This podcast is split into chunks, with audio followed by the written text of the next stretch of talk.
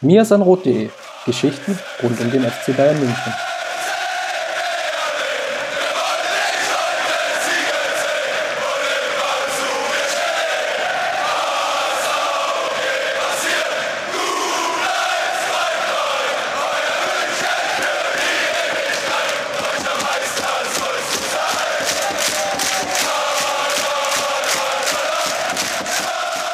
Advent, Advent. Ja, die Tabelle brennt. Nein, so schlimm ist es nicht. Herzlich willkommen zum Mir ist ein Rot Podcast. Folge Paar und 60. Ich habe ehrlich gesagt aufgehört zu zählen. Am Ende kommt immer so die ganz lustige Statistik raus. Ach, war Folge 67, 68. Wie dem auch sei, diese Woche sind wir wieder für euch da und wollen mal so ein bisschen schauen, was hat sich jetzt getan in der Champions League. Da war einerseits die Auslosung und noch das Spiel gegen Ajax. Und ja, last but not least, natürlich die Bundesliga steht an. Zwei Spiele stehen noch vor der Tür, bevor es dann ja, ein, Fazit, ein erstes Fazit gibt, nämlich dann ist die Hinserie beendet. Das Ganze mache ich natürlich nicht wieder alleine, sondern wie immer mit Justin. Servus, Justin.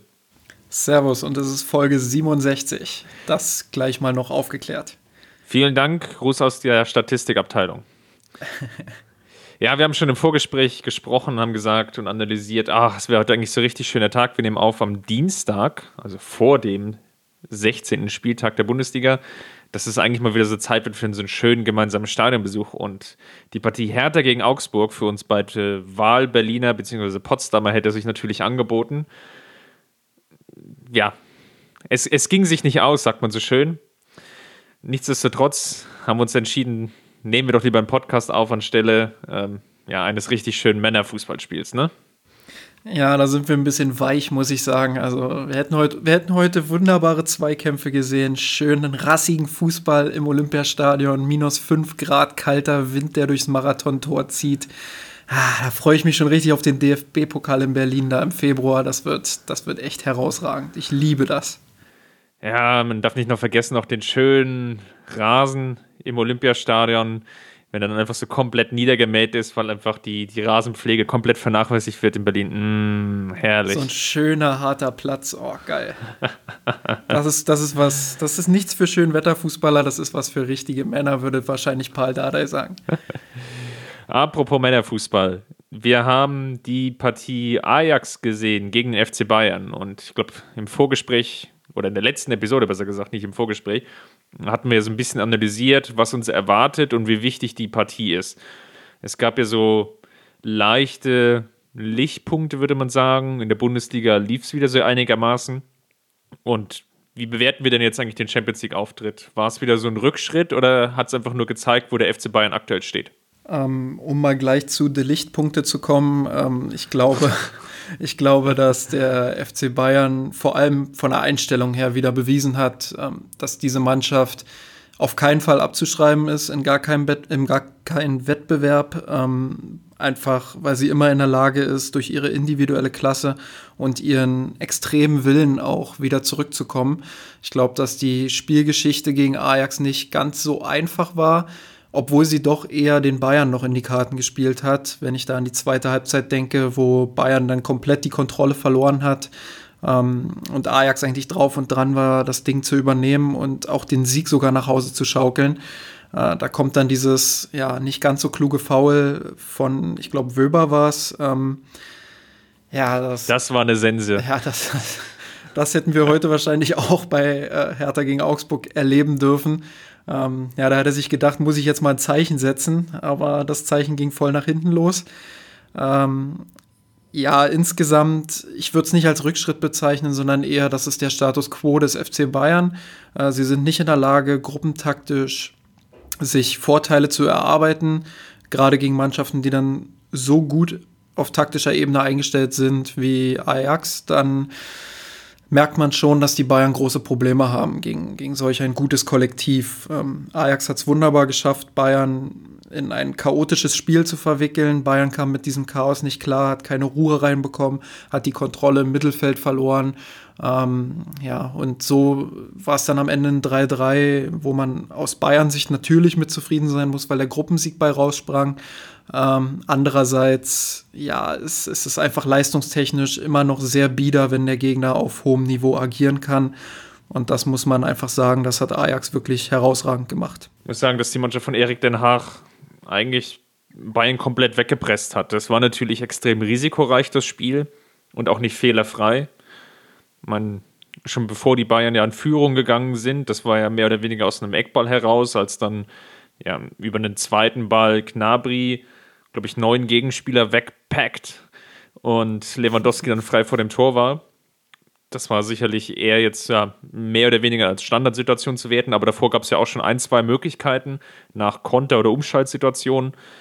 Aber im überwiegenden Teil hatte Ajax die Spielkontrolle, nämlich auf zwei Weisen. Einerseits über den eigenen Ballbesitz und das relativ ja, relative Ballbesitzspiel, was sie hatten. Das war jetzt natürlich nicht so extrem ausgeprägt wie vielleicht unter Pep Guardiola oder vielleicht auch unter den ein oder anderen Ballbesitztrainer oder auch unter Jogi Löw in seinen Hochphasen in der DFB 11. Aber man hatte schon gesehen, dass dahinter auch eine ganz gute Positionierung und Taktik steckte. Gerade im Mittelfeld, viele Bewegungen. De Jong war da sehr gut eingebunden. Das lief eigentlich ziemlich gut. Und ja, wenn dann Ballbesitz oder Ballverluste entstanden sind, sind sie sofort draufgegangen und haben mal extrem gepresst. Und das war vielleicht sogar schon fast eine Spur zu extrem ich sag mal, in drei von vier Fällen hatten sie Glück und haben den Ball auch irgendwie wieder gewonnen. In einem von vier Fällen sind keine schlechten Kontersituationen für den FC Bayern daraus entstanden. Und so hat sich eine ganz wilde Partie eigentlich entwickelt. Du hast es eigentlich schon sehr schön beschrieben.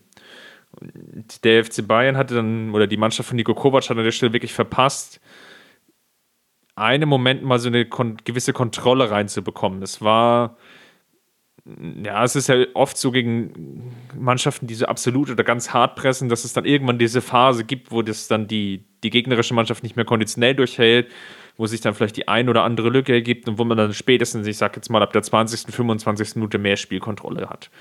Und das haben sie halt nicht geschafft, sondern es ist eigentlich peu à peu schlechter geworden. Der FC Bayern hat sich immer weiter zurückgezogen, eigentlich bis an den Strafraum ran und hat eigentlich da versucht, um 4-4-2 Schadensbegrenzung zu betreiben. Und das ging sich ja eigentlich ja noch aus in der ersten Halbzeit. Aber in der zweiten Halbzeit gab es eben keine taktische Änderung. Es wurde eben kein zusätzlicher Mittelfeldspieler vielleicht gebracht, um mehr Ballkontrolle reinzubekommen, um mehr Aufbauspiel zu generieren, sondern es ist einfach versucht worden, so weiterzuspielen. Und das, ja, das ist wieder ein Fehler, den ich Nico Kovac so leicht ankreide, dass er halt wieder mal vielleicht zu spät auch taktisch reagiert hat auf das, was nämlich auf den Rasen passiert das Grundkonzept kann man jetzt kritisieren oder schön finden. Es hatte sicherlich auch, auch seine Vorteile im Umschaltspiel. Es gab ja auch Chancen. FC Bayern war in Führung. Deswegen will ich da auch gar nicht zu, zu mäglich sein an der Stelle, sondern was ich kritisieren würde, ist mal wieder hm, das, das schlechte Ingame-Coaching an der Stelle. Ich würde mich da teilweise anschließen zur Ehrrettung des Niko Kovac, würde ich sogar noch mal ganz vor das Spiel gehen ähm, sein Ansatz war ja so ein, so ein Stück weit geprägt dadurch, dass Bayern schon bewusst Ajax den Ball so ein Stück weit überlassen hat. Also Bayern, ich glaube, hatte zwischenzeitlich nur 40 Prozent Ballbesitz, hat äh, hinten drin gestanden, hat das in der ersten Halbzeit teilweise sogar ganz gut gemacht, hat ziemlich kompakt verteidigt ähm, und hat in den richtigen Augenblicken dann auch mal nach vorne geschoben. So, und bei diesem Herausrücken haben sie auch einige Fehler des Gegners erzwungen. Und wie du schon gesagt hast, gab es dann auch einige gute Kontergelegenheiten, die Bayern gerade über Serge Gnabry, der bis zu seiner Auswechslung ein herausragendes Spiel gemacht hat. Ähm, ja, da wurden viele Konter einfach gefahren, mit viel Tempo, mit Überraschungsmomenten. Und Bayern hatte endlich mal wieder ein bisschen Platz, um sich auch Chancen vorne zu erspielen. Ähm, was allerdings überhaupt nicht funktioniert ist, wenn Ajax es geschafft hat, länger in Ballbesitz zu bleiben. Also Bayern konnte immer so für ein bis zwei Minuten sehr kompakt und sehr diszipliniert verteidigen, aber irgendwann hat die Mannschaft die Geduld verloren und dann hast du gemerkt, dass Einzelspieler aus dieser Formation herausgebrochen sind, wie beim 1-1 ganz gut zu sehen. Genau, und dann halt dadurch auch Räume geöffnet haben. Und durch dieses undisziplinierte Herausrücken ging dann natürlich auch die Kompaktheit der Mannschaft verloren. Und da ist Ajax natürlich brutal. Also wenn sie so Spieler wie De Jong haben oder auch De Licht hinten, der richtig starke Pässe spielen kann, da kann man durch die ganze Mannschaft gehen. Also technisch und im Positionsspiel ist diese Mannschaft schon ziemlich stark. Und wenn Bayern da die Räume geöffnet hat, dann war Ajax natürlich auch in der Lage, diese Räume zu bespielen. Und da kreide ich dann der Mannschaft und auch dem Trainer an, dass sie, wenn sie solchen Fußball spielen wollen, das hat man ja auch beispielsweise in Lissabon gegen Benfica gesehen, dass sie es dann nicht schaffen, auch bei längeren Ballbesitzphasen stabil zu stehen. Weil dann braucht es halt eine gewisse Disziplin. Das sieht man beispielsweise auch bei Borussia Dortmund unter Lucien Favre. Ähm, die verschieben halt immer kompakt und warten immer auf den richtigen Moment mit ganz, ganz viel Geduld und Disziplin.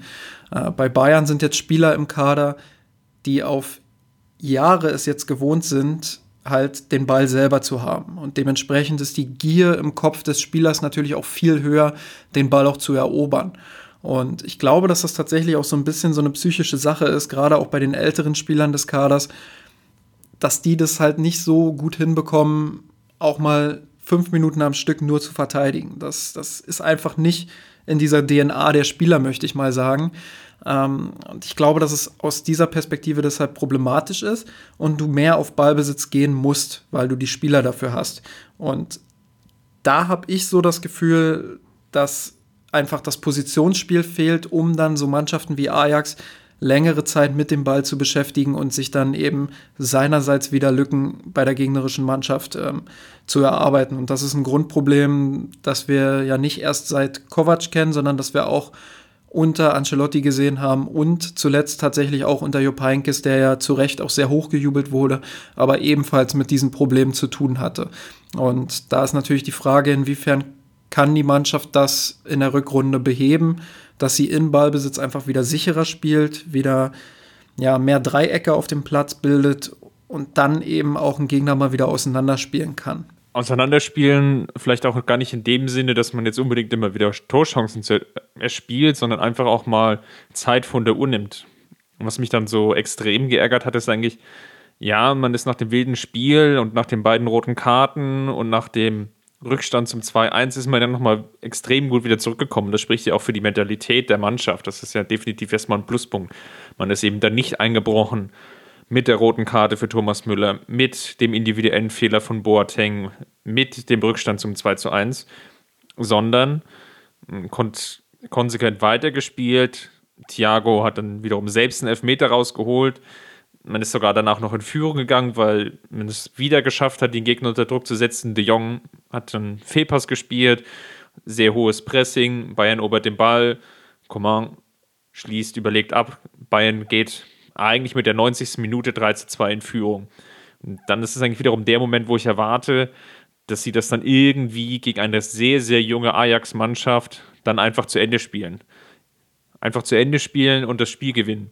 Und das Gegenteil war eigentlich wieder der Fall. Sofort wieder das Zurückfallen ins 4-4-2 oder beziehungsweise ins 4-4-1. In dem Fall dann durch die, bedingt durch die rote Karte stand wieder im Strafraum sehr passiv, ja, und demzufolge war es eigentlich fast folgerichtig, dass noch der Ausgleich fällt. Zum Glück ist er noch so spät gefallen, dass es dann nicht noch einen, einen 4 zu 3 gab an der Stelle. Aber das waren wiederum, ja, individuelle Fehler, sehr hohe Passivität. Und was mich am meisten oder was mich da extrem ärgert an der Stelle ist noch natürlich die vielen Gegentore in den letzten fünf bis zehn Spielminuten, das zieht sich eben dann auch durch, auch wie ein roter Faden. Selbst wenn es jetzt hier in diesem Spiel nicht so eklatant war von der Gemengelage, also sprich der Punktverlust hatte ja an der Situation nichts geändert. Mir geht es einfach nur um den Faktum als solches. Man muss ja auch da wieder so ein bisschen positiv entgegnen. Wir hatten eine Saisonphase, in der die Mentalität der Mannschaft zu Recht extrem hinterfragt wurde. Äh, in den letzten Wochen hat man jetzt so ein bisschen das Gefühl, beziehungsweise ich würde es umdrehen, würde sagen, man hat nicht das Gefühl, dass die Mannschaft gegen den Trainer spielt. Man hat absolut das Gefühl, dass da elf Spieler auf dem Platz stehen, äh, die sich zerreißen, die alles geben, die eine extreme Einstellung auch haben, die den Willen haben, aus dieser Situation wieder herauszukommen. Das ist sicherlich eine Sache, die man positiv bemerken muss und man muss dafür sicherlich auch Nico Kovac ein Stück weit loben, weil es ist nicht selbstverständlich, gerade nach dieser längeren Krise, die der FC Bayern jetzt hatte, ähm, ist es nicht selbstverständlich, die Spieler trotzdem hinter sich zu bekommen.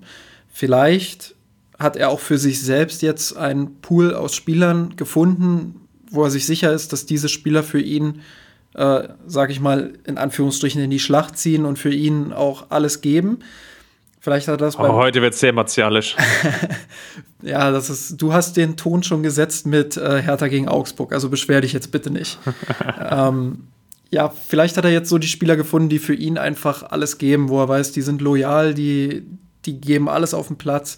Ähm, und vielleicht gibt es auch Spieler, von denen er das nicht denkt und wo er weiß, okay, die haben mich gerade in der Zeit, wo es nicht so lief, äh, enttäuscht. Vielleicht ist das auch so ein bisschen die Begründung dafür, dass er jetzt nicht mehr ganz so viel rotiert. Ähm, andererseits muss man natürlich konstatieren, dass es trotz dieser Einstellung eben auf allerhöchstem Niveau nicht reicht, um eine gruppentaktisch herausragende Leistung auf den Platz zu bringen.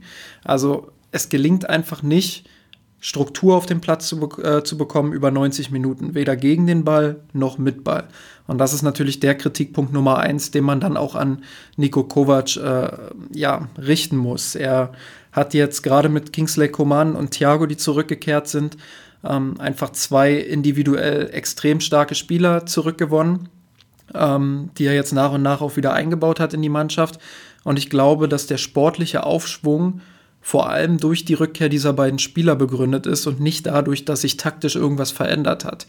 Ich bin der Meinung, dass das Grundgerüst dieser Mannschaft immer noch dasselbe fragile Grundgerüst ist, was es in der Krisenzeit war.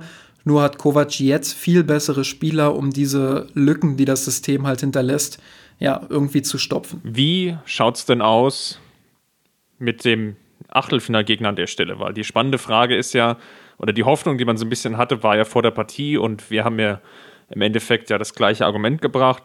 Man müsste Gruppensieger werden, um einen leichten Gegner zu bekommen. Ja, jetzt ist es dummerweise sich nicht ganz ausgegangen, wie man so schön sagen würde, sondern es ist der FC Liverpool geworden. Die Reds zum ersten Mal in der Champions League überhaupt, dass die Bayern gegen, gegen Liverpool spielen, den aktuellen Tabellenführer in der Premier League am Wochenende den Erzrivalen United mit 3 zu 1 geschlagen. Trainer José Mourinho musste dafür seinen Stuhl räumen. Ich glaube, viel besser kann es eigentlich aktuell für die Reds nicht laufen. Ja, und jetzt kommt da der FC Bayern. Ich glaube, du hast es ganz gut gesagt. Also die, die Hoffnung oder der Strohhalm, den ich jetzt greife, ist einfach das Stichwort aktuell. Der FC Bayern hat jetzt eine Winterpause vor sich. Er hat so ein bisschen eine regenerative Phase, das meine ich gar nicht mal so sehr physisch, sondern vor allem aus psychischer Perspektive auch. Haben sie jetzt extrem viel Zeit, um die Spieler auf die Rückrunde vorzubereiten. So, das ist schon mal ein Vorteil, den der FC Liverpool nicht hat. Gut, die brauchen jetzt auch nicht unbedingt eine mentale äh, Motivation oder, oder Aufpäppelung, aber die werden physisch halt in England extrem gefordert bis dahin. Das ist vielleicht so ein, so ein kleiner Hoffnungsschimmer am Horizont. Andererseits, ich habe es gerade gesagt, fehlt den Bayern auf allerhöchstem Niveau, obwohl sie halt die individuelle Klasse haben, um auf höchstem Niveau zu spielen, fehlt ihnen eben dieses gruppentaktische Plus, also eine Struktur auf dem Platz mit und ohne Ball. Das ist, das geht der Mannschaft einfach ab. Das, das hat man gegen Dortmund beispielsweise gesehen, das hat man gegen Ajax gesehen. Ähm, man kann der Mannschaft vom Willen her nichts vorwerfen, aber gruppentaktisch reicht es eben nicht, um Topspiele ja wirklich auch überzeugend zu gewinnen. Und Liverpool ist halt eine Mannschaft, die gerade als Kollektiv so unfassbar stark ist. Gar nicht mal vielleicht von den individuellen Spielern her. Wenn ich da an das Mittelfeld denke und an die Abwehr, dann sehe ich jetzt nicht unbedingt, äh, dass Liverpool individuell deutlich stärker besetzt wäre als der FC Bayern. Aber sie sind als Kollektiv einfach so unglaublich kompakt, so unglaublich aggressiv und technisch begabt und haben eine Struktur ohne Ball und gerade in den Umschaltmomenten, wir kennen ja Jürgen Klopp äh, nun bestens, ähm, ja, und mit diesen Stärken, die sie da heraus entwickeln, treffen sie halt genau die Schwächen des FC Bayern. Das ist so meine Befürchtung, die ich vor dem Achtelfinale habe. Andererseits ähm, zieht halt noch viel Wasser die Isar herunter, bis das Duell dann da ist. Und ich erhoffe mir von Bayern noch eine kleine Leistungssteigerung bis Februar. Ich kann mir durchaus vorstellen, dass sie mit ihrer individuellen Klasse, mit ihrer Erfahrung, mit ihrer Motivation und vielleicht mit einem Ticken, vielleicht einer kleinen taktischen Verbesserung, dass sie dann es schaffen, zumindest zwei spannende Spiele auf den Rasen zu zaubern. Hat man, man hatte noch den leichten Vorteil, dass es zunächst erst das Spiel in Liverpool stattfindet. Du hast natürlich auch angesprochen, die Winterpause, die jetzt ansteht für den FC Bayern. Liverpool hat eine ähnliche Pause, aber erst dann Richtung Ende Januar, also kurz vor der Champions League, ist die oder ist dazwischen zwischen den Kalender oder zwischen dem Spielplan der Premier League ein bisschen mehr Luft. Es sind natürlich jetzt die berühmten Boxing Days beziehungsweise die Weihnachtsspieltage, wo sie, glaube ich, so drei, vier Spiele parallel gefühlt haben in zwölf Tagen. Da spielen sie gegen Arsenal und gegen City. Ich glaube, das Spiel gegen City ist dann schon fast vorentscheidend mit um die Meisterschaft, so wie es aktuell zumindest läuft. Da ist zumindest ein emotionaler Höhepunkt direkt am Anfang des Jahres. Am 3. Januar ist das Spiel dann definitiv gesetzt. Man muss natürlich gucken, wie das dann die Spieler an der Stelle dann auch verkraften. Du hast angesprochen auch die individuelle Stärke der einzelnen Akteure. Ich würde zumindest so weit gehen, dass man sagen kann, dass die Offensivreihe vielleicht nicht individuell stärker besetzt ist, aber wenn ich jetzt die drei Spieler nehme, Salah, Firmino und Manet, dann sind die vielleicht in der Summe aktuell die die stärkeren, wenn ich jetzt vergleiche mit Coman, Lewandowski und Gnabry, einfach ein bisschen bedingt aufgrund der Erfahrung, die die Spieler schon gesammelt haben und vielleicht auch so in meinem Hinterkopf da irgendwo auch diese Verletzungsanfälligkeit von Coman so ein bisschen eine Rolle spielt, wo man jetzt nicht so genau weiß, ist er dann zu diesem Zeitpunkt fit und kann er beide Spiele zu 100% bestreiten. Ansonsten, Alisson Becker im Tor ist definitiv noch eine Erwähnung. Hm, sicherlich ein Top-Transfer, auch wenn am Wochenende, glaube ich, das gefühlt, er, ist sogar der zweite Patzer. Ich glaube, in der, am Anfang der Saison in der Premier League hat er schon, schon mal einen Bock geschossen, aber das war jetzt so der zweite Patzer, der zu einem Gegentor führte, aber nichtsdestotrotz mit ein, zwei Glanzparaden auch gegen Neapel ganz am Ende. Eigentlich immer, oder ja, einer der, der, der wichtigen Punkte, warum Liverpool jetzt dasteht, wo sie aktuell wirklich stehen definitiv ein stärkerer Rückhalt als unter anderem Karius und Mingole davor. Ja, und natürlich die Abwehr zu nennen mit Virgil van Dijk, da ist vielleicht so der kleine Vorteil für den FC Bayern im Hinspiel, dass van Dijk mit einer Gelbsperre fehlen wird. Auf der anderen Seite fehlt dem FC Bayern Thomas Müller und da muss man, glaube ich, den Anfang Mitte Januar abwarten. Da wird dann noch die Entscheidung gefällt seitens der UEFA, ob Müller für seinen Tritt der sicherlich unbeabsichtigt war, aber natürlich schon eine gewisse Wucht hatte, ob er dann mit Einspielsperre davonkommt, also im Rückspiel wieder spielberechtigt wäre oder ob er sogar im Worst Case vielleicht sogar zwei Spiele aussetzen muss an der Stelle. Was natürlich taktisch dann schon eine gewisse Herausforderung ist man dann nicht so, so variabel agieren kann, wie man es gerade möchte. Vor allem natürlich im Hinspiel, ähm, wo man sicherlich wieder aus einer eher passiven, defensiveren Haltung heraus, vielleicht über ein, mit einem 4-4-2 Mittelfeldpressing wieder versucht hätte, zum Erfolg zu kommen.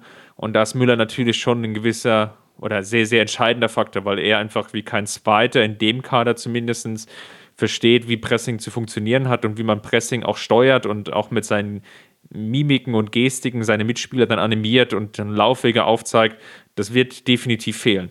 Ja, dem, dem stimme ich zu. Ich habe es ja auch schon mehrfach an der Stelle gesagt, äh, dass Müller äh, gerade im Pressing vielleicht das ist, was Thiago in Ballbesitz für den FC Bayern ist, also so ein, so ein Strukturgeber einfach.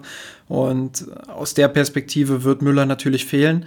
Andererseits hat man mit Rames natürlich eine sehr spielstarke Alternative ähm, im Kader, die dann natürlich auch anders eingesetzt werden muss als ein, als ein Thomas Müller.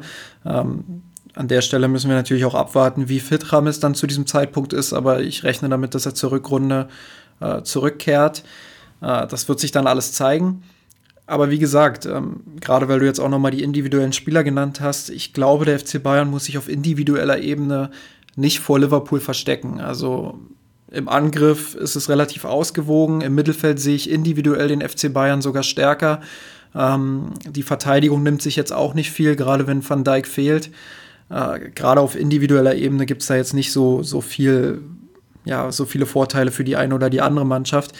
Was halt wirklich gravierend ist, ist dieses Kollektiv, was Liverpool einfach ist. Und sie funktionieren als Kollektiv so herausragend, ähm, dass sie jede einzelne individuelle Schwäche irgendwie kaschieren können. Und beim FC Bayern ist das im Moment halt nicht so. Deswegen muss bis Februar halt ganz viel passieren. Aber vor allem müssen Spieler wie Thiago, Kingsley Coman, ähm, Lewandowski natürlich, ähm, auch Niklas Süle oder Joshua Kimmich, diese Spieler, die müssen halt fit sein dann. Und Ich glaube, dass dann auch eine realistische Möglichkeit besteht, wenngleich ich immer noch der Meinung bin, dass Liverpool leichter Favorit in dieser Partie ist. Ganz einfach deshalb, weil sie als Kollektiv genau die Schwächen bedienen, die der FC Bayern im Moment nun mal hat. Zwei Schwächen könnten ja noch aufgezeigt werden in der Bundesliga. Wie gesagt, wir nehmen am Dienstag auf. Es stehen jetzt noch zwei Partien an gegen eigentlich, ja, ich will nicht sagen direkte Konkurrenten, aber schon Teams, die im oberen Tabellendrittel mit, mitschwimmen. Leipzig ist ja, glaube ich, sogar der direkte Tabellennachbar. Das ist jetzt das Spiel, was jetzt zuerst ansteht. Und dann noch die Partie gegen Frankfurt, die sicherlich auch nochmal eine besondere Brisanz hat, nicht nur aufgrund der Personalie Kovac, sondern auch natürlich bedingt durch den Supercup, den der FC Bayern im August, lang, lang ist es her, mit 15-0 gewinnen konnte. Mal einfach mal zusammengefasst, was können wir denn von den beiden Spielen jetzt erwarten und wo siehst du denn Gefahren? Also grundsätzlich ist es natürlich ein Reality-Check für den FC Bayern. Das habe ich auch in der Vorschau auf die Spiele geschrieben. Ähm, man wird dann halt sehen, wie viel die letzten Wochen wirklich wert waren. Also Bayern hat ja jetzt relativ viele Spiele in Folge auch erfolgreich bestritten. Da würde ich jetzt sogar das Ajax-Spiel noch mit reinzählen, was eher noch als Erfolg zu werten ist vom Ergebnis her. Ähm, aber gegen Leipzig und Frankfurt werden sie jetzt halt wieder richtig gefordert. So wie schon von Ajax. Ähm, das war bei Benfica, Nürnberg, ähm, Bremen und zuletzt auch Hannover eben nicht der Fall. Das waren Mannschaften, die sehr tief gestanden haben, sehr passiv verteidigt haben. Äh, von Leipzig und Frankfurt ist zu erwarten, dass sie mit einer extremen Grundaggressivität vorgehen werden, dass sie herausschieben werden in den richtigen Augenblicken, dass sie Bayern unter Druck setzen werden. Ähm, und da braucht es halt ja, einfach eine bessere Struktur schon mit dem Ball. Also, was ich vorhin angesprochen habe, da noch ein bisschen tiefer ins Detail zu gehen, äh, wäre einfach, ja, dass der ballführende Spieler nicht so viel Zeit am Ball verbringt. Nämlich, dass er mehrere Anspieloptionen wieder hat. Oftmals hat man das Gefühl, dass die Spieler so lange am Ball sind, bis der Gegner dann den Zweikampf nur noch gewinnen kann.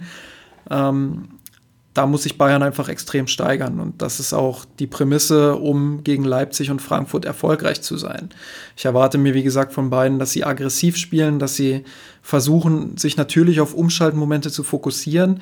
Aber es sind halt nicht diese Mannschaften, die typischerweise irgendwie im 4-4-2 ganz tief stehen oder gar im 5-4-1 und darauf lauern, irgendwann mal zu kontern, sondern das sind schon Mannschaften, die sehr aktiv verteidigen. Also schon auch mal tief drin stehen, aber halt weiterhin versuchen, den Gegner zu steuern und den Gegner in Pressingfallen zu locken. Und gerade Frankfurt hat in dieser Saison spielerisch Fortschritte gemacht, hat eine bessere Mittelfeldstruktur als in der vergangenen Saison ähm, und schafft es dadurch auch immer wieder, gegnerisches Pressing auszuhebeln oder bei Umschaltmomenten einfach ganz schnell vor das gegnerische Tor zu kommen. Und deshalb gilt es natürlich für Bayern, Ballverluste zu vermeiden. Fangen wir mal an und steigen mal ein mit der Partie gegen Leipzig da wird es, glaube ich, darauf ankommen, individuelle Fehler zu vermeiden. Fehler im Aufbauspiel. Ich denke mal, dass Thiago wieder starten wird. Er hat ja eine extrem gute Partie gemacht gegen Hannover. Ist natürlich jetzt auch eine gewisse Gefahr damit verbunden, dass jetzt die Erwartungshaltung oder die Bedeutung von Thiago hatten wir, glaube ich, schon oder ein, zwei Mal jetzt angesprochen und ist auch in dieser Partie oder in beiden Partien eigentlich unglaublich wichtig. Das heißt, es ist schon irgendwo wichtig, dass er funktioniert. Wo, wobei es natürlich auch eine sehr, sehr hohe Anforderung an Thiago selber ist. Nach dieser Verletzung, es fehlt vielleicht einfach auch so ein bisschen die, die Frische, sowohl die mentale auch als auch in den Beinen. Das ist immer auch was anderes.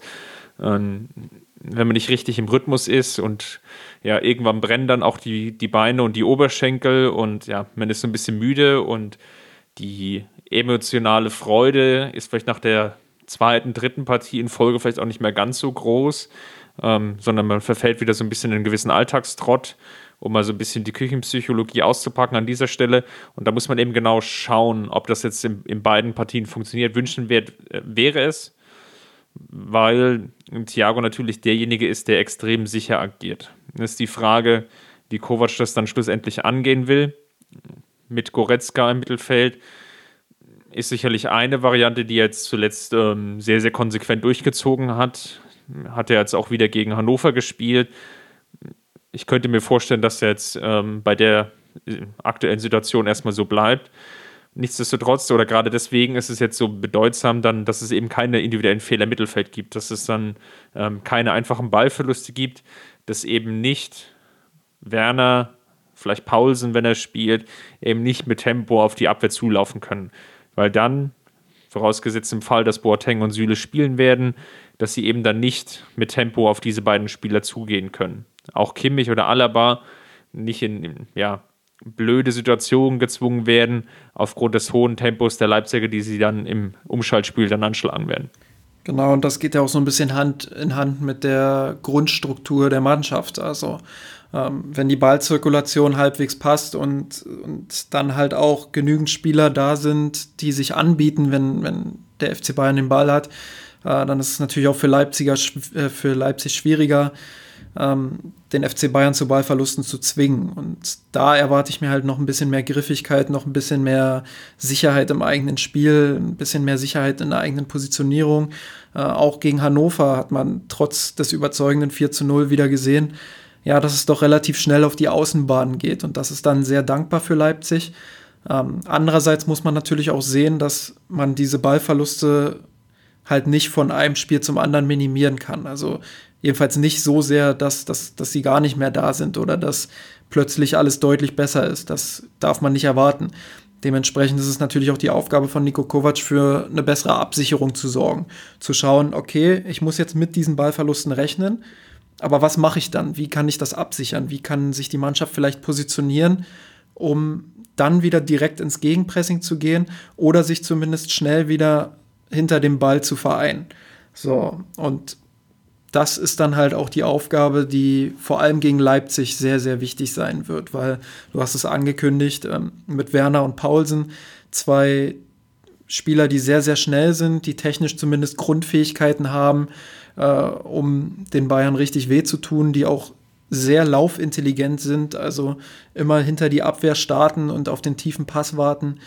Ähm, das wird schon eine große Herausforderung und deshalb auch ein Reality-Check für den FC Bayern. Im 4-2-2, jetzt habe ich hoffentlich richtig mitgezählt, wird es Leipzig ja wieder sicherlich versuchen. Ist natürlich auch so eine kleine Kryptonit-Taktik gegen das 4-2-3-1 der Bayern, weil natürlich die beiden Achter von Leipzig dann schon sehr, sehr viel Druck machen können und es dann hier vielleicht 1 gegen 1 Situationen gibt, aus denen man sich dann eben befreien muss. Stand jetzt ist es noch so ein bisschen unsicher, ob Kampel spielt, der natürlich schon ein sehr, sehr unangenehmiger, giftiger Spieler ist und viele Zweikämpfe führt und der auch sehr, sehr aggressiv im Pressing ist. Gut, Sabitzer ist gesperrt, das hilft sicherlich ein Stück weit. Ähm, ja, Halzenberg ist so noch so eine leichte Unsicherheit. Müsste man mal schauen, ähm, wie sich das Ganze dann entwickelt. Aber ich sehe relativ viel Gefahrenpotenzial die Chance, die sich wiederum ergibt daraus, ist, wenn Thiago sehr, sehr gut den Ball hält, wenn vielleicht auch Kimmich sich sehr, sehr pressingresistent zeigt, ähm, dass man dann schon Lücken hat ähm, hinter der Pressingreihe von Leipzig, dass man es eben schafft, Coman und Knabri, die wahrscheinlich beide starten werden, ins Spiel zu bringen, mit langen Bällen vielleicht oder halblangen Bällen und dann über die Außenbahn versucht, ähm, eher in Abschlusssituationen zu kommen oder dann vielleicht äh, Lewandowski und Müller in Position zu bringen. Das sind so die Chancen, die ich sehe. Das wird aber sehr, sehr stark davon abhängen, ähm, wie man es schafft, das wahrscheinliche Pressing von, von Leipzig zu umspielen. Ja, ich meine, wir müssen uns auch nichts vormachen, wie ich es vorhin gesagt habe. Es wird jetzt nicht eine Steigerung von, ich sag mal, von 60 auf 80 oder 100 geben, sondern der FC Bayern muss natürlich kleine Brötchen backen und auch äh, ja, kleine Schritte einfach nach vorne gehen. Und deshalb ist auch gegen Leipzig wieder zu erwarten, dass es vor allem über die Mentalität kommen wird, ähm, dass vor allem der FC Bayern sich da reinarbeiten muss. Ähm, ich glaube nicht, dass wir ein Spiel erleben werden, in dem Bayern von Minute 1 an die Kontrolle hat und ja, das dann bis zum Schluss hält. Ähm, viel so waren aber die Spiele gegen Leipzig ja auch nie, muss man auch ehrlicherweise dazu ja, sagen. Ja, absolut. Also das ist ja auch klar, das ist ja ein, ein Top-Team in Deutschland, das muss man einfach so sagen und auch so anerkennen. Ähm, aber man darf halt auch nicht erwarten, dass das Bayern ja da jetzt die absolute Sicherheit verkörpern wird. Vielmehr wird es wieder über die Mentalität gehen. Ähm, vielmehr wird es auch über die Einzelspieler gehen, wie du es gesagt hast. Thiago Kimmich, ganz wichtige Rollen. Ähm, auch ein Thomas Müller und ein Lewandowski vorne natürlich ganz wichtig. Wie, wie öffnen sie die Räume für ihre Mitspieler? Wie gut kommt Kingsley Coman rein in die Partie? Äh, kann er sich durchsetzen in den 1 gegen 1 Situationen? Ähm, das sind dann halt so Schlüsselduelle, die, die aktuell den Unterschied machen. Und ja, Bayern ist nun mal aktuell sehr abhängig von der individuellen Klasse. Wenn es über das Kollektiv nicht geht, ähm, dann muss es halt vor allem darüber gehen. Und ja, deshalb wird es auch sehr spannend. Ähm, ich habe neulich auch den Vergleich gelesen und gehört, ähm, dass Leipzig ja so eine Light-Version von Liverpool ist. Ich würde dem nicht 100% zustimmen, aber es ist schon so, dass das Leipzig in eine ähnliche Kerbe schlägt. Und dementsprechend ähm, ist es schon so ein erster kleiner Vorgeschmack, sage ich mal, auf das, was Bayern dann auch im Achtelfinale erwartet. Ja, gegen Frankfurt wird es ja auch darauf ankommen, wie es jetzt im Endeffekt dann weitergeht und wie man es schafft, einen noch ordentlichen Abschluss der Hinrunde hinzubekommen. Frankfurt aktuell mit 32 Treffern, ja, nach Dortmund die zweitstärkste Offensive. Sie schaffen es eigentlich immer wieder, ihre ja auch vielzähligen ähm, Stürmer und Optionen ins Spiel zu bringen. Jovic schon irgendwie mit einem Fünferpack in dieser Saison. Haller sicherlich auch zu nennen, Rebic. Da sind einige Spieler da, die den Unterschied ausmachen können und die Frankfurt auch nicht so ausrechenbar machen an der Stelle. Was jetzt auch wiederum ein Stück weit ganz ähnlich zu der Leipzig-Partie natürlich dann auch wieder zu Problemen führen kann, weil Leipzig oder beziehungsweise weil Frankfurt ja nicht ganz so ausrechenbar ist, ähm, auch teilweise viel vertikal spielt und es dann auch so sehr, sehr unangenehm werden kann für den FC Bayern gerade bei Frankfurt muss man, das habe ich vorhin auch schon angedeutet, muss man einfach konstatieren, dass sie ähm, spielerisch einen enormen Fortschritt gemacht haben. Also unter Kovac gab es ja schon so erste kleine Verbesserungen damals hinsichtlich der spielerischen Klasse und auch der Dominanz. Ähm, jetzt würde ich sagen, unter Hütter haben sie einfach nochmal eine bessere Struktur im Mittelfeld. Das war unter Kovac schon so ein bisschen das Problem, dass da die Struktur gefehlt hat im Mittelfeld. Ähm, jetzt sind sie spielerisch wirklich ziemlich stark, äh, stehen auch zu Recht auf Platz 5. Wenn ich mir die Statistiken angucke, ähm, Understat sieht Frankfurt bei den Expected Goals mit 28,38 Toren ähm, sehr nah am Originalwert und ebenfalls auf Platz 5 der Liga. Ähm, Expected Goals Against 19,61, auch das sehr nah am Originalwert von 18 und ebenfalls Platz 5 in der Liga. Und selbst mit den Expected Points, also 25,25 Punkten, ähm, sind sie ganz nah dran an den 26 Punkten, die sie aktuell haben. Und ebenfalls auf Platz 5. Also ist das schon eine sehr realistische Einordnung, ähm, die man machen kann, dass Frankfurt in dieser Saison zu den Top-Teams zählt und absolut nicht overperformt. Also sie sind als Mannschaft einzuschätzen, die zumindest um die europäischen Plätze mitspielen, um die Europa League mitspielen ähm, und dementsprechend auch als gefährlicher Gegner für den FC Bayern einzustufen.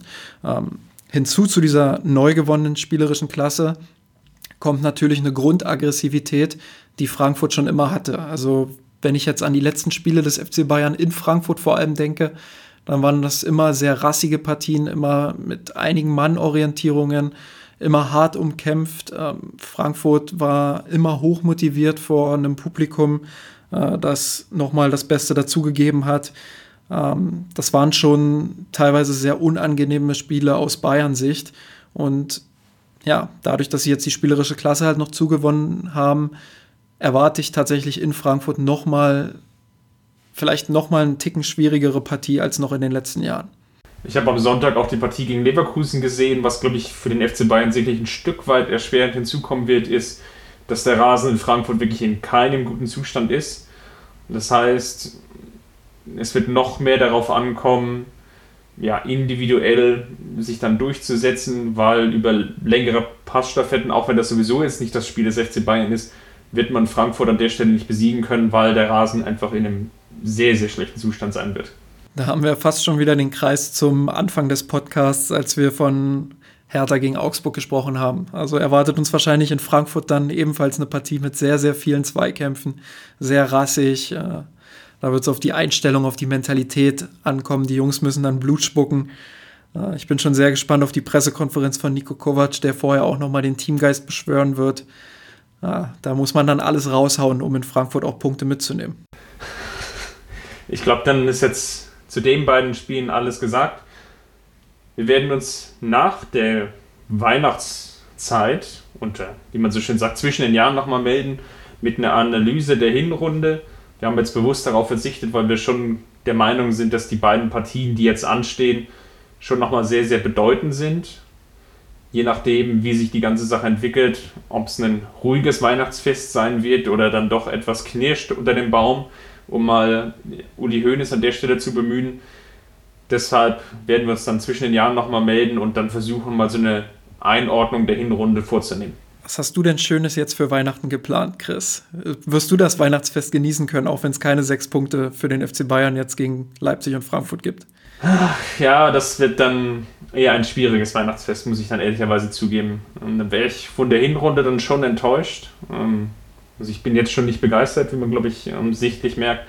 Ich denke aber, dass es dann nochmal ähm, ja, noch eine andere Gemengelage sein wird, sollte man jetzt dann mit einer zweistelligen Punktezahl Rückstand auf den Tabellenführer, in dem Fall Dortmund, dann in die Rückrunde gehen. Das würde mich dann an der Stelle schon doch mittelschwer enttäuschen.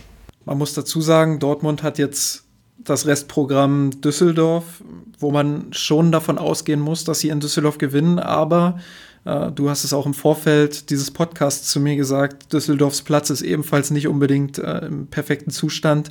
Dazu natürlich kämpfen die um jeden Punkt, den sie kriegen können. Wird kein Selbstläufer für Dortmund. Und dann hat man natürlich am letzten Spieltag der Hinrunde ähm, das Topspiel gegen Gladbach, wo ja, Gladbach natürlich die Chance hat, äh, die Liga wieder ein Stück weit spannend zu machen. Das alles werden wir analysieren und ja, bis dahin bleibt nur zu sagen Servus. Servus, Chris.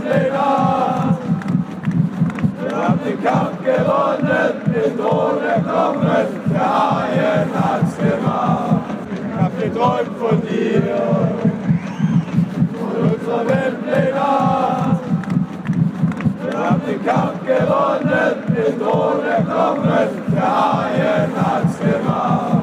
Ich hab geträumt von dir, von unserer Weltpläne den Kampf gewonnen, den Tod erklommen, der Haie.